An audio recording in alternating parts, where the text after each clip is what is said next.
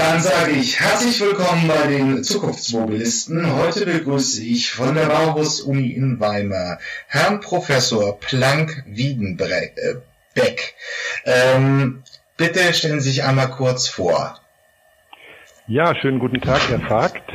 Wie Sie sagten, ich leite die Professur Verkehrssystemplanung hier an der Bauhaus-Universität in Weimar. Das heißt, wir beschäftigen uns hier mit Fragen der Verkehrsplanung, Mobilitätskonzepte, Verkehrstechnik und geht natürlich auch sehr stark in die Themen ähm, automatisiertes Fahren, äh, neue Mobilitätskonzepte, Elektromobilität hinein. Von meinem Hintergrund, ich bin Bauingenieur, habe in Darmstadt studiert und auch promoviert, habe dann bei einem Architekten gearbeitet, bei Albert Speer in Frankfurt, ähm, war dann Leiter eines Forschungsinstitutes und habe vor etwa 15 Jahren ein eigenes Unternehmen aufgemacht, das Software entwickelt.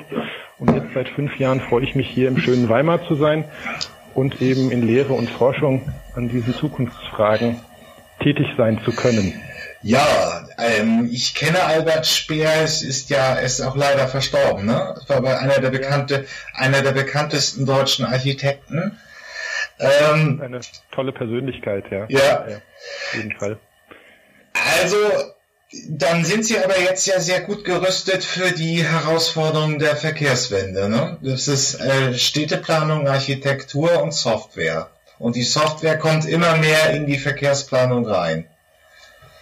Ja, auf jeden Fall. Also wir haben derzeit eine sehr spannende Entwicklung oder eigentlich spannende Entwicklungen, die den Verkehr und Mobilität doch sehr verändern werden, nicht nur in, in, in Weimar oder in Deutschland, sondern eigentlich in, in vielen Teilen der Welt. Also zum einen Thema Digitalisierung, wie wir in anderen Branchen auch schon erlebt haben, gibt es dort völlig neue Möglichkeiten, Dienste und Services anzubieten und das wird auch in der Mobilität stärker der Fall sein.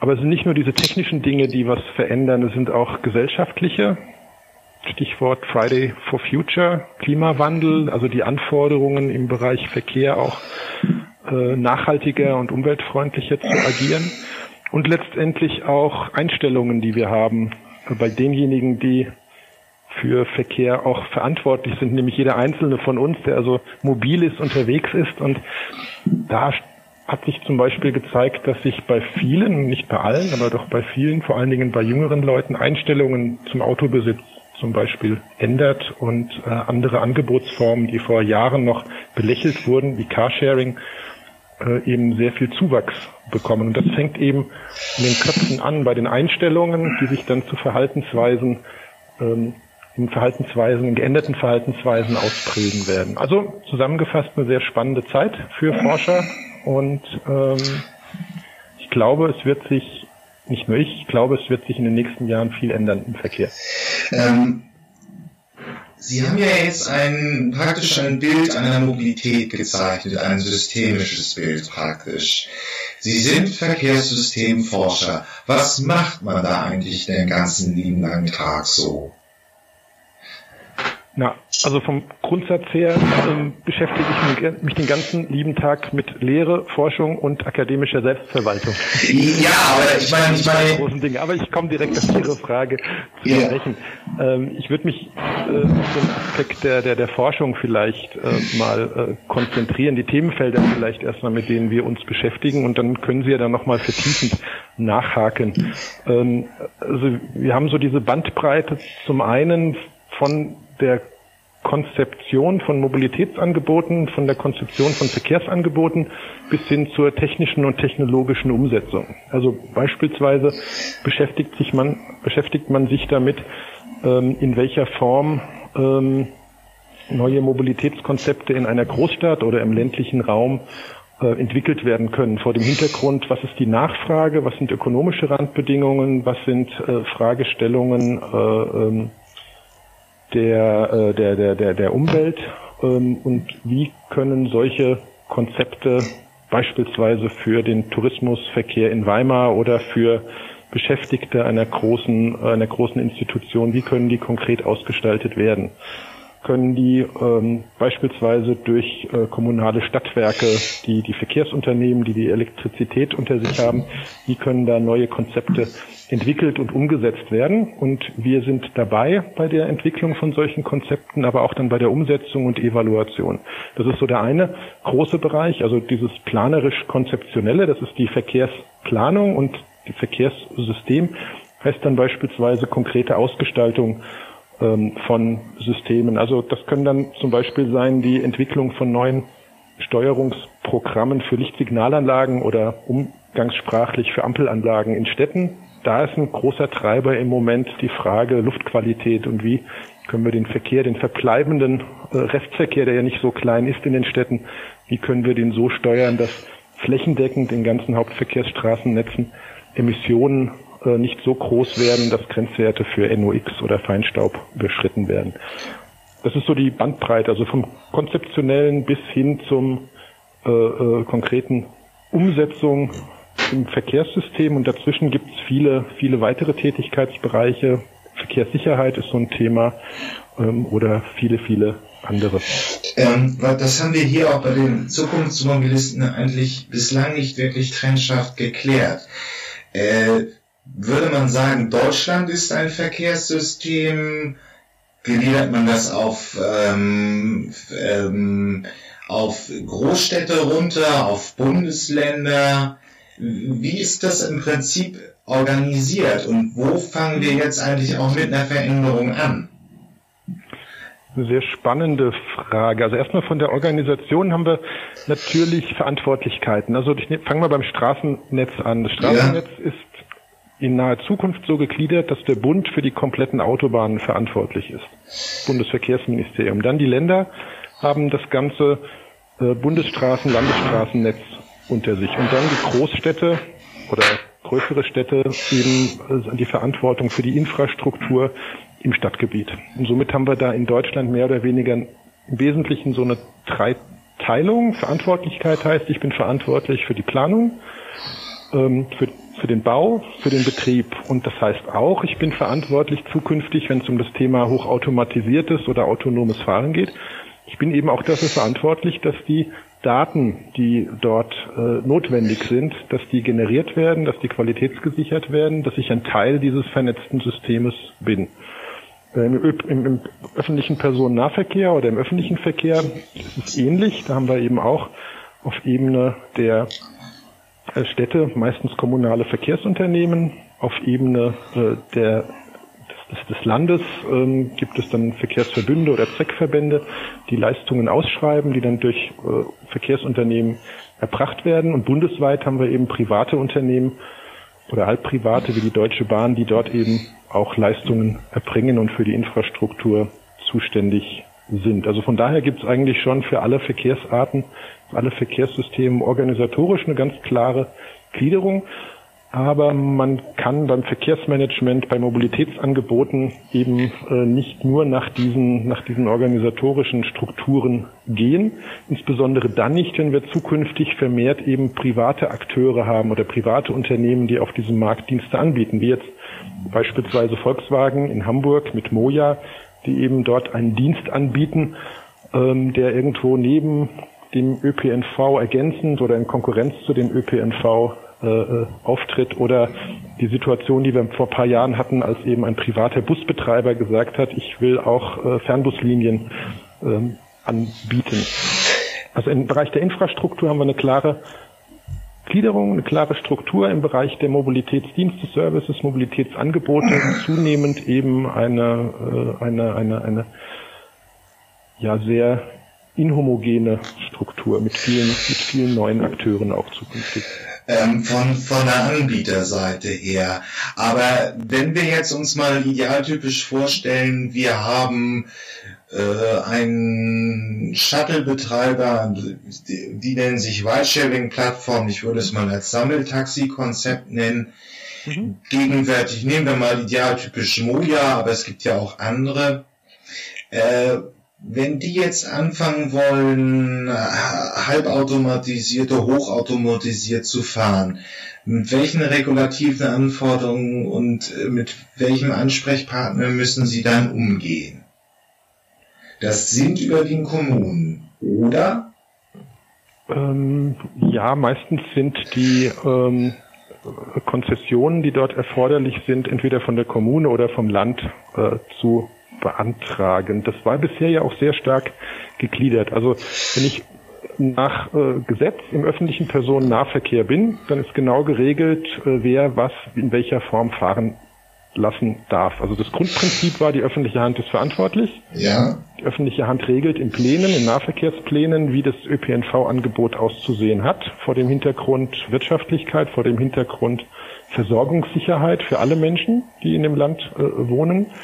Ähm, und ähm, mit diesen Nahverkehrsplänen werden dann durch bestimmte Institutionen, das kann ein Verkehrsverbund sein, das kann ein Zweckverband sein oder eine andere Institution, werden diese Leistungen ausgeschrieben und die freie Wirtschaft, also Bahnunternehmen, Busunternehmen bewerben sich dann und das wirtschaftlichste Angebot wird genommen.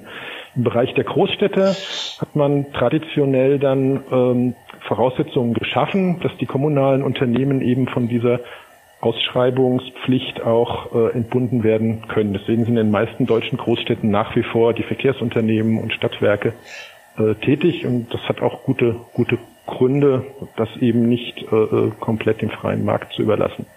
So, und jetzt hat man im Prinzip neue Angebote. Sie haben ja eins, eins äh, gebracht und das sind Angebote, die ähm, ja irgendwo zwischen dem klassischen ÖPNV und dem klassischen Taxigeschäft anzuordnen sind. Bei den Taxen ist genau das Gleiche. Sie dürfen auch nicht einfach einen, einen Taxischein machen und dann äh, mit einem Fahrzeug unterwegs sein, sondern sie müssen auch eine Konzession beantragen und die Konzessionen sind limitiert in eigentlich allen Städten. Ähm, aber vom Grundsatz her, wie die derzeitige Rechtslage ist, brauchen Sie dann entweder von der Kommune und oder vom Land oder von der beauftragten Institution eine Genehmigung. Das Problem dabei ist, dass mit solchen neuen Angeboten, wie sie ja, Moja oder andere äh, jetzt entwickeln oder auf den Markt bringen, ähm, dass das noch nicht so genau genau passt. Und die öffentliche Hand muss sich eben genau überlegen, ähm, wie sie diesen Markt aus ökonomischen Gesichtspunkten her ähm, regelt und reguliert, wie sie das macht, ob sie das macht ähm, und wie dort die Zielsetzungen sind und wie es genau ausgestaltet werden kann. Das ist, hat bisher noch nicht äh, stattgefunden. Wir haben so einzelne Beispiele, Uber zum Beispiel, die gesagt haben, sie wollen das Konzept, was in USA und Kanada läuft, auf Deutschland übertragen. Ähm, da hat die öffentliche Hand gesagt, also da setzen wir sehr, sehr enge Grenzen an. Aber das kann sich in den nächsten Jahren durchaus, durchaus ändern, wird sich auch ändern. Ähm, ja, das ist, äh, das ist so ein bisschen der Status quo. Jetzt, wir nehmen dieses Interview jetzt im August 2019 auf. Mhm. Ähm, da hat es jetzt einfach Debatten, gibt es jetzt auch die ersten Debatten in, ähm, in Hamburg äh, so der Konflikt zwischen tradierten Taxigewerbe und den neuen Mobilitätsdienstleistern ist jetzt äh, schon ein bisschen am Kochen. Aber es stellt sich die Frage, wenn wir jetzt neue Technologien einführen, über welchen Mechanismus wird das äh, laufen? Also wird es, müssen die Städte da Entscheidungen über das automatisierte Fahren treffen? Die technische Kompetenz? äh, hinsichtlich Sicherheitsaspekten werden sie wahrscheinlich nicht haben. Ganz, ganz richtig, das ist ein ganz zentraler Punkt. Also es braucht dort auf jeden Fall, was die Einführung äh, dieser Systeme angeht, äh, Entscheidungen und Regelungen zumindest auf Bundesebene, besser auf europäischer Ebene. Ähm, das sind Aspekte der äh, Zulassung, Aspekte der Versicherung oder Haftungsfragen, ähm, die dort geregelt werden müssen. Und da ist eine Kommune völlig, wäre völlig überfordert. Also das geht nicht. Und ich brauche dort auch bundesweite oder europaweite Regularien.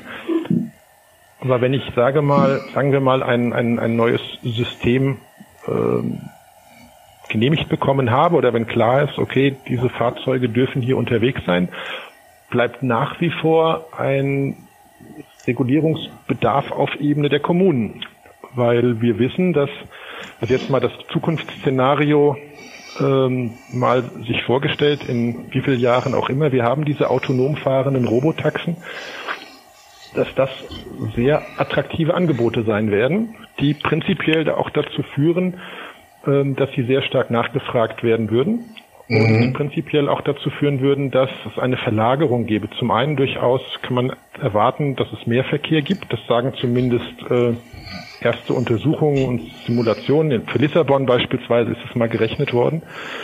Und zweitens, wenn Sie kleinere Gefäßgrößen haben, automatisch natürlich mehr Verkehr entsteht. Und ähm, diese Frage der Verkehrssteuerung ist eine hoheitliche Aufgabe. Das heißt, die Kommune muss überlegen, wie sie äh, den, den, den, den Verkehr organisiert und wie viel Verkehr auch stadtverträglich realisiert werden kann. Und damit steht sie dann im Zwiespalt auf der einen Seite zwischen Regula äh, Regulierung und auf der anderen Seite zwischen äh, äh Unterstützung einer, einer wirtschaftlichen, äh, wirtschaftlichen Entwicklung.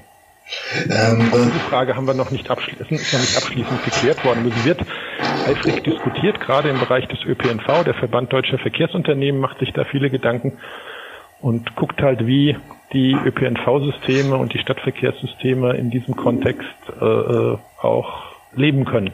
Ich möchte nicht sagen überleben, weil klar, wir werden auch in 10 und 20 Jahren einen leistungsfähigen öffentlichen Personennahverkehr mit Straßenbahnen, Bussen und vor allen Dingen S- und U-Bahn haben und auch brauchen. Das sind jetzt zwei Aspekte, die ich vielleicht mal ein bisschen aufziehen und erklären möchte. Ähm, diese Robotaxis versprechen ja ähm, weitaus preisgünstiger zu sein als normale Taxis. Ich habe eine Studie von Bosch gelesen, die ich hier auch in die Shownotes packe, dass man ähm, jetzt den Personenkilometer im klassischen Taxigewerbe mit 80 Cent, äh, dass der 80 Cent kostet. Robotaxis sollen es für 20 Cent bieten. Das heißt, das, was sie mit attraktivem Angebot meinen, ist, ist es halt sehr viel preisgünstiger, als wenn man es, äh, wenn man es mit, mit äh, klassischen Taxigewerbe vergleicht. Und zweitens mal kleinere Gefäßgrößen. Ja, äh, jetzt gerade zu IAA hat der Ingenieursdienstleister IDAG ein Fahrzeug vorgestellt. Es ist praktisch das, was wir hier in der Zukunftsmobilität auch kennen. Kleinbusse mit sechs bis acht Plätzen, die aber kein, die wenig Ähnlichkeit haben mit, mit, ähm, mit klassischen Verkehrsbussen. Oh, und das ist eben dieses kleinere Gefäß. Das heißt, ich habe kleinere Fahrzeuge, die fahren häufiger. Das kann jetzt schwierig werden. Das ist das, was Sie im Prinzip jetzt mit den ersten Simulationen dazu Lissabon eben unterfüttert haben. Ähm, ja, das ist also, wir haben also einerseits die technische Frage und dann die regulative Frage. Ähm, was muss der Gesetzgeber denn jetzt konkret ändern, damit, sagen wir mal, Stufe 4 möglich wird im öffentlichen Nahverkehr? Welchen gesetzgeberischen Handlungsbedarf hat, hat er? Ja, wir haben es ja schon angesprochen, also es sind mehrere Bereiche. Das eine ist das klassische, äh, äh wie sagt man, also Konzessionsvergabe, äh, Vergaberecht. Äh, wer darf welche Angebote machen? Ich denke, in dem Moment, wo wir ähm, solche äh, Mobilitätsdienste haben, äh, die sich aus dem aus dem Free Floating Carsharing, aus dem diesen Pickup äh, Shuttle Services ergeben, die, die passen weder in das klassische ÖPNV-Gesetz noch passen die in das klassische, in die klassischen Verordnungen wie Taxiverkehre äh, ähm, reguliert werden. Da braucht es ähm, einfach eine, eine, eine Festlegung, ob solche Dienste, wie solche Dienste ausgeführt werden, ob dann beispielsweise ich ähnlich wie im Taxiverkehr oder im ÖPNV eine, eine Regulierung mache dahingehend, dass ich nur eine bestimmte Anzahl von Anbietern erlaube. Also in einer klassischen Großstadt ist die Anzahl der Taxen, die da fahren dürfen, festgelegt. Es gibt eine Obergrenze vor dem Hintergrund, die alle eben wirtschaftlich zu betreiben sind. Und wenn ich halt zu viele Taxen ähm, in der Stadt habe, dann äh, funktioniert das Geschäftsmodell nicht, nicht mehr. Umgedreht sind dort ja auch die Preise beispielsweise festgelegt. Also die Taxenverbände müssen ja regelmäßig mit den Genehmigungsbehörden Preise festlegen. Und das Spannende an, das wäre der zweite Punkt, das Spannende an diesen neuen Diensten und Services ist ja auch, welche, welche Tarife werden angeboten. Im Moment haben wir eine sehr unflexible Tarifgestaltung, sowohl im Taxigewerbe als auch im ÖPNV. Ähm, prinzipiell ähm, sind da ganz viel flexiblere Tarifmodelle denkbar, aber die müssen eben vom Gesetzgeber auch erlaubt sein. Das wäre also der, der zweite Regulierungsbedarf oder Regelungsbedarf, den die öffentliche Hand äh, äh, umsetzen muss. Wie können Tarife aussehen? Ähm, dann haben wir die ganzen, ganzen technischen Fragen. Ähm, was sind Anforderungen, damit äh, das System auch sicher unterwegs ist, sicher und leistungsfähig? Haftungsfragen. Ähm, und der letzte Punkt vielleicht, ähm, Frage, ob der in Stufe, äh, in welcher Stufe der äh, zum Tragen kommt, ist, wie wollen wir zukünftig den Verkehr in solchen, mit solchen Angeboten steuern? Also bisher ist es ja relativ einfach mit unseren Lichtsignalanlagen, Ampeln, ähm, wird der Verkehr relativ gut mehr oder weniger. Es kommt auf die Stadt an, auf die Verkehrsnachfrage äh, relativ gut gesteuert. Je mehr Technik wir haben, je mehr Digitalisierung wir haben, ähm, haben wir da auch einen gewissen Bedarf an, an, an, an Regelungen. Ich will nicht immer Regulierung sagen, das klingt sehr negativ. Ja, Wirtschaftswissenschaftler äh, äh, nennen es ja immer der, starke Startkraft. Einer war klar, soziales Leben hat äh, Regeln und das hat der Verkehr auch. Ähm, nur, ähm, wenn wir jetzt da nochmal, wir, wir haben jetzt skizziert, welche politischen Anforderungen da sind. Wir sind jetzt ja so weit, dass es, es gibt jetzt, oh, das sind immer mehr, vor einem Jahr waren es zwölf Modellversuche in Europa. Heute sind noch ein paar dazugekommen. Wir sehen in Saarbrücken den ersten Versuch ähm, der auch mehrere Länder umfasst, also Luxemburg, mhm. Frankreich und Deutschland, genau. Bad Birnbach ist schon der erste Versuch eine Integration in den ÖPNV. Die sind relativ weit, was den Aspekt angeht. Ähm, solche Versuche wie, ähm, das, das heißt, es geht jetzt schon weiter. Ähm, die Versuche wie zum Beispiel ähm, Olli von der Bahn auf dem Euraf Campus war ja noch ein sehr einfaches Konzept, auf einer Schiene in einem abgestellten äh, Gelände, eine einfache Fahrt. Äh, da sind wir heute schon ein Stück weiter. Wie lange kann man damit rechnen, bis wir die ersten Versuche sehen, wo, wo Roboter-Shuttles in Großstädten fahren? Also so richtig äh, angebunden an die, an die Bahn. Also äh, ich, ich will das jetzt nochmal mal klassischer machen. Ähm, wo jetzt meinetwegen Menschen aus der Bahn aussteigen, in den Roboter-Shuttle fahren, die Strecke in die Innenstadt fahren, einkaufen und wieder zurück. Das ist mal so als eine gewisse, gewisse Benchmark und nicht so hochkomplexe äh, aber dieses Feld ist zwei, drei. Ja. Das ist genau die, die, die Frage, vor die jetzt als Mitglied einer Universität, als Wissenschaftler mich jetzt schüttel und sag, eigentlich sagen muss, ich kann es nicht beantworten, weil ich um die Komplexität der technischen Herausforderungen weiß, auf der anderen Seite aber auch weiß um die Power, mit der da derzeit entwickelt wird. Also ich bin neben der Tätigkeit an der Universität beispielsweise auch in der Deutschen Gesellschaft für Ortung und Navigation aktiv. Das ist die Institution in Deutschland, auch eine wissenschaftliche Einrichtung, gemeinnützig, vom Bundesverkehrsministerium initiiert in den 50er Jahren, die sich eben mit diesen Fragen der Navigation, äh, Satellitennavigation äh, beschäftigt und äh, auf der wissenschaftlich-industriellen Ebene und wo ich auch sehe, welche technischen Herausforderungen wir noch zu lösen haben, bis man wirklich einen sicheren Betrieb in einer Stadt realisieren kann. Ähm, ich sag mal, plus minus zehn Jahre. Es gibt immer mal die, die, die Aussagen, das kommt in den nächsten zwei Jahren, da glaube ich nicht dran. Ich glaube aber auf der anderen Seite auch nicht dran, dass es jetzt noch äh, 20 Jahre äh, dauert. Also ich kann mir vorstellen, dass so erste, so wie Sie skizziert haben, in fünf bis zehn Jahren zu sehen sein wird, aber ich würde da jetzt auch nicht drauf wetten wollen, weil eben sehr viele technische Fragen noch zu lösen sind, insbesondere äh, in Bezug auf, auf, auf, auf Sicherheit. Ich, die, die, die häufig zitierten Aspekte, was Ethik angeht oder was Versicherung, also Haftungsfragen angeht, da glaube ich, dass es da Regularien, Regeln geben wird. Aber die reine Frage, kriege ich so ein Fahrzeug wirklich sicher äh, auf die Straße gesetzt und zwar so sicher, dass es auch sagen wir, mit einer einigermaßen akzeptablen Geschwindigkeit, ich rede jetzt nicht von 50 Kilometern pro Stunde, sondern vielleicht von 30 Kilometern pro Stunde unterwegs sein kann. Äh, in dem städtischen Umfeld, das ist schon, schon eine große, große Herausforderung, ja. Ja, also wir sind hier nicht bei Anne Will, äh, sondern bei den Zukunftsministern. Ja, da wird ja halt schon die Frage gestellt, wen bringt der Google-Algorithmus um? Das Kind, die Frau, den Mann, den Verkehrsminister, den Professor oder den Arbeitslosen. Äh, ja, da recycelt jetzt jeder so ein bisschen das Ethikwissen der zwölften Klasse. Ähm, ja, sie halten sich an Gesetze und es kommt dann bei jedem technischen System mal zum Ausfall. Das ist bei einer Brücke nicht anders als beim autonomen Fahren. Ähm, damit möchte ich jetzt meine Hörer auch nicht langweilen. Da, da, dafür gibt es eine Bild und solche Sachen. Aber die Frage ist doch die, welche technischen Herausforderungen gibt es jetzt noch konkret?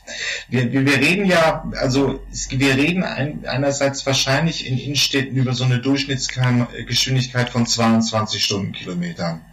Äh, die ersten Tests in Skandinavien, Peter Sorgenfrei war ja da, sind in dieses Geschwindigkeitsniveau, das ist die Durchschnittsgeschwindigkeit in Großstädten. Woran klemmt es jetzt aus Ihrer Sicht noch technisch, dass man das, sagen wir, 30 Stundenkilometer Maximum mit einem kleinen Bus äh, richtig fahren kann? Also, ich sag mal so, technisch möglich ist es jetzt schon. Also die Fahrzeuge sind ja unterwegs ähm, in den Geschwindigkeiten. In der Regel sitzt halt noch jemand am Steuer und greift im Zweifelsfall ein. Aber in der überwiegenden Zahl der Fälle funktioniert es ja. Das Problem ist die hohe Komplexität dessen, was da um mich herum passiert. Ich fahre eine Straße entlang, ähm, rechts wird geparkt, auf, der, auf dem Gehweg sind Fußgänger, Kinder, Hunde unterwegs und ähm, die, die, die, die, die Frage, was da alles in den nächsten zwei Sekunden passieren kann, das so in der Komplexität zu erfassen und dann so zu reagieren, wie in der Regel ein, ein Mensch. Das menschliche Gehirn ist ja extrem leistungsfähig. Ähm, das ist die große Herausforderung. Also die, die Firmen, die da aktiv sind und die ja beileibe nicht alles an, an ihren Erkenntnissen jetzt auch veröffentlichen. Man weiß also nicht 100 Prozent, wo sie, wo sie stehen, aber ähm, die versuchen das halt durch eine Vielzahl von, von Fahrten, durch eine Vielzahl von Auswertungen von diesen Daten zu äh, analysieren und die Algorithmen besser zu machen, sicherer zu machen.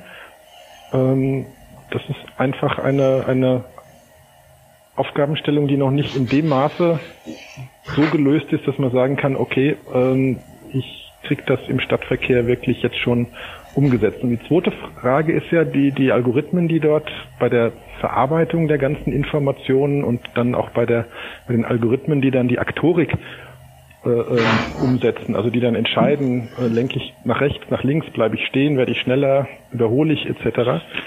Ähm, die müssen ja auch äh, abgenommen werden von einem TÜV oder von einer anderen Einrichtung. Und äh, ich kann die Algorithmen weil sie eben auch Elemente von künstlicher Intelligenz in sich haben, ähm, da dann wirklich alle relevanten Fälle zu überprüfen, äh, da ist auch noch nicht abschließend geklärt. Also wie, wie, wie nehme ich so ein, ein, ein Fahrzeug tatsächlich ab und gebe ihm die Zulassung. Umgedreht muss man sich auch mal vorstellen, jetzt das System Auto mit Fahrer oder Fahrerin wäre neu und jemand würde sagen, ich habe jetzt das Auto neu erfunden und da setze ich jemand ans Steuer und ich gehe jetzt zum TÜV und lass mir die Zulassung geben. Und ähm, wir wissen, dass wir im, im Verkehr derzeit an Deutschland nach wie vor noch um die 3000 Verkehrstote und äh, wesentlich höhere Zahlen von Schwerverletzten haben. Wir würden wahrscheinlich die Zulassung für dieses System auch nicht kriegen, also für das bestehende System, mit dem wir äh, gelernt haben, zu, zu leben. Und jetzt kommt eben das Ganze automatisiert. Ich glaube, dass wir in der Zukunft damit wesentlich sichereren Verkehr haben als derzeit. Wie gesagt, Verkehrssicherheit ist auch eines unserer Themen. Also die, die Unfälle, die jeden Tag und äh, jedes Jahr passieren, sind immer noch viel zu viele. Und wir werden durch diesen Grad der Automatisierung auf jeden Fall extreme Sicherheitsgewinne haben werden. Aber trotzdem muss es eben auch äh, äh zertifiziert und äh, überprüfbar und genehmigungsfähig sein. Also mit einer simplen Regelung von 100.000 Kilometer, äh, sagen wir mal 100 Millionen Kilometern, die die Systeme sicher fahren, ist es nicht getan.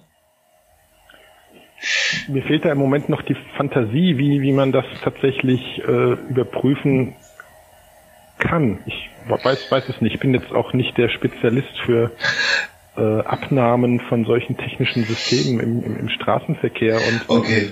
äh, man muss halt mal hochrechnen, wie viel Kilometer dann insgesamt von diesen Fahrzeugen in einem Jahr realisiert äh, würden. Ist auch die Frage, wie weit wir als Gesellschaft ähm, Unfälle, die passieren werden, also es wird keine hundertprozentige Sicherheit geben, bereit sind zu akzeptieren. Die spannende Frage ist ja, wenn wir jetzt einen Entwicklungsstand haben irgendwann und sagen, okay, jetzt äh, ist das die neue Art, uns zu bewegen, ähm, dann haben wir vielleicht in der Summe weniger Schwerverletzte, weniger Getötete, aber wir haben eben Schwerverletzte und Getötete aufgrund nicht menschlichen Versagens, sondern aufgrund eines Algorithmus, der dort implementiert ist. Sind wir bereit, das äh, äh zu akzeptieren oder setzen wir da andere Maßstäbe an?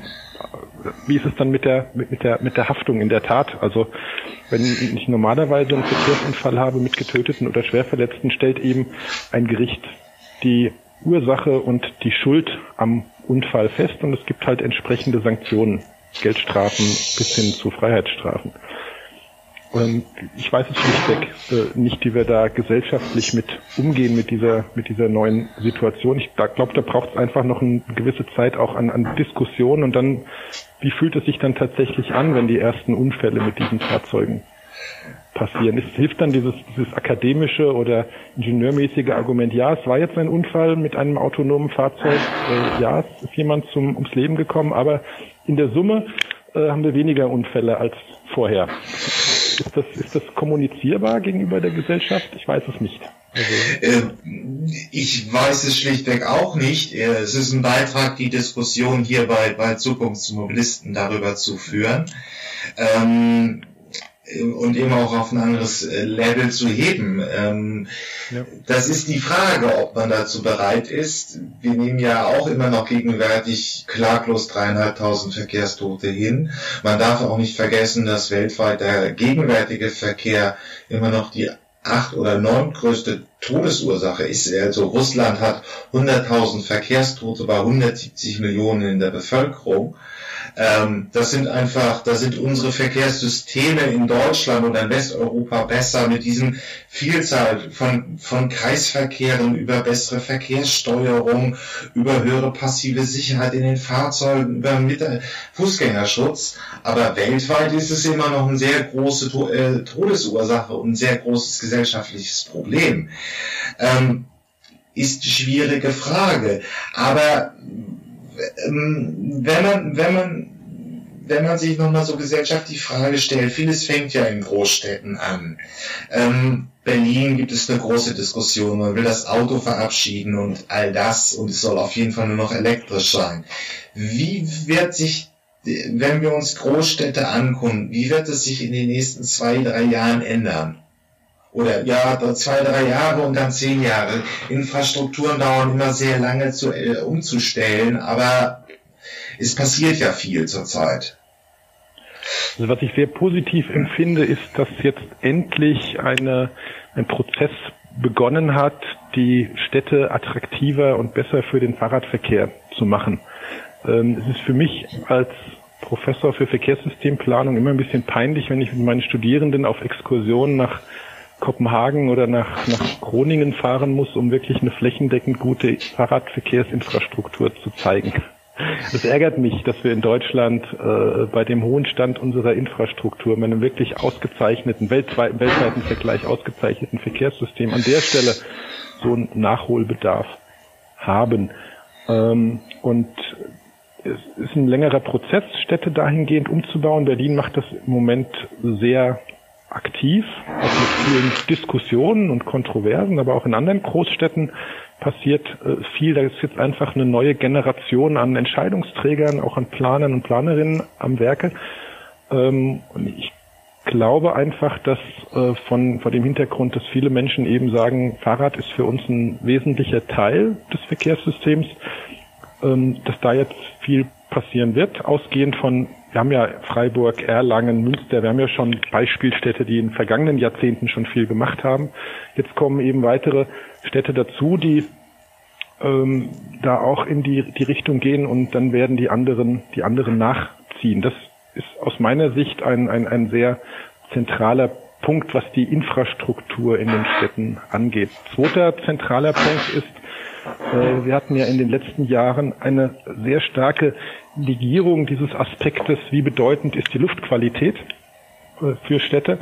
Da haben sich viele Kommunen ja einfach äh, äh davor dagegen gewehrt, etwas zu machen, weil sie gesagt haben, wir schaffen es ja sowieso nicht. Ähm, wir machen also so weiter wie bisher. Und erst durch ein, eine Änderung von, von Gerichtsurteilen, die dieses Grundrecht auf saubere Luft ähm, sehr stark in den Vordergrund, Grundrecht weiß ich nicht, das Recht auf saubere Luft in den Vordergrund mhm. gestellt haben, ähm, sind Kommunen jetzt äh, verpflichtet, dort was äh, äh zu machen. Und ähm, das ist, denke ich, ein Punkt, der auch dazu führen wird, dass sich äh, äh, Verkehr ändert. Und der dritte Punkt, der hatten Sie ja vorhin schon angesprochen, sind eben diese neuen Mobilitätsdienste und Services, äh, wo wir sowohl von Seiten des Marktes als auch, also der, der Anbieter, als auch von Seiten der Nachfragenden ähm, eine große Dynamik zu erwarten haben. Aber das vielleicht auch wirklich abschließend. Ähm, ja, also natürlich sehen wir jetzt Sommer 2019, dass äh, Daimler, äh, dass, dass Volkswagen äh, die ID-Reihe bringt, Zwickau werden die Bänder umgestellt, die Elektroautos kommen, die deutschen Hersteller sind da, deutsche Autokäufer bestellen fleißig vor, aber eine schnelle Änderung vom großstädtischen Verkehr wird es nicht bringen, oder? Dafür sind es zu wenig und äh, der Neuwagenabsatz sind halt drei Millionen Fahrzeuge pro Jahr äh, bei 41 Millionen im Gesamtbestand. Ja, also Kommunen verändern sich äh, kontinuierlich und ich denke, so eine, so eine Zeiteinheit, wo man wirklich dann sagen kann, da ist was merklich erkennbar, das sind tatsächlich so etwa zehn Jahre. Also es braucht irgendwie zehn Jahre, um in bestimmten Bereichen was, was zu verändern. Mal geht es ein bisschen schneller, mal dauert es ein bisschen länger. Also beispielsweise die Städte, die sehr, sehr stark im Bereich Radverkehr was gemacht haben, die haben das auch nicht innerhalb von zwei Jahren hingekriegt, sondern nach einer Grundsatzentscheidung und Bereitstellung von Budgets braucht es eben so etwa zehn Jahre, bis dann wirklich etwas sichtbar ist. Das war auch in Kopenhagen nicht anders. Ähm, und so wird es auch mit der Elektromobilität und äh, mit den Mobilitätsdiensten und Services sein. Nageln Sie mich bitte nicht auf die zehn Jahre fest. In etwa ist das so der, der Zeitraum, in dem wir äh, äh, leben, leben können. Es gibt ein sehr schönes Foto von, von der Wall Street von 1905 und 1915 meine ich, oder 1905 und 1910. Die Amerikaner sind ja immer ein bisschen schneller als wir Europäer.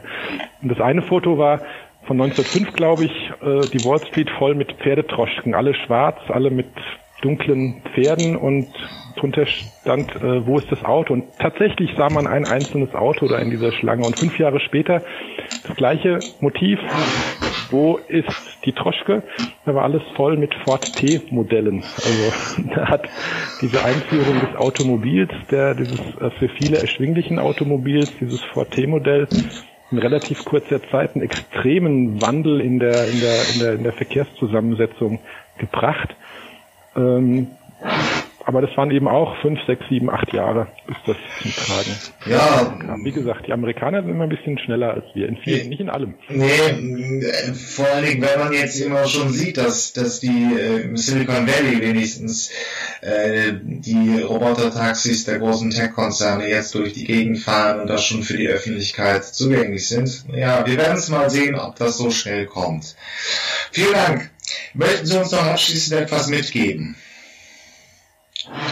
Hier bei den, wir sind ja hier so eine kleine Podcast-Community von Menschen, die sich für zukünftige Mobilität interessieren. Ja, ich möchte Ihnen mitgeben, dass ich äh, mich über dieses Interesse und dieses Engagement für das Thema und ja nicht nur für das Thema Mobilität, sondern auch für diese, diese Reflexion in Bezug auf Nachhaltigkeit, äh, dass ich das sehr positiv finde und auch gerne unterstütze. Und ich glaube, es ist neben allen technischen und wirtschaftlichen Fragestellungen sehr, sehr wichtig, dass wir uns eben auch als, als Gesellschaft mit diesen Fragen auseinandersetzen, weil wir müssen viele Dinge, werden wir klären müssen. Beispiel Sicherheit haben wir diskutiert oder an, an, an, an anderen Fragen. Das funktioniert eben nur über den Austausch von, von Meinungen. Insofern freue ich mich und ja, alles Gute für die Zukunft.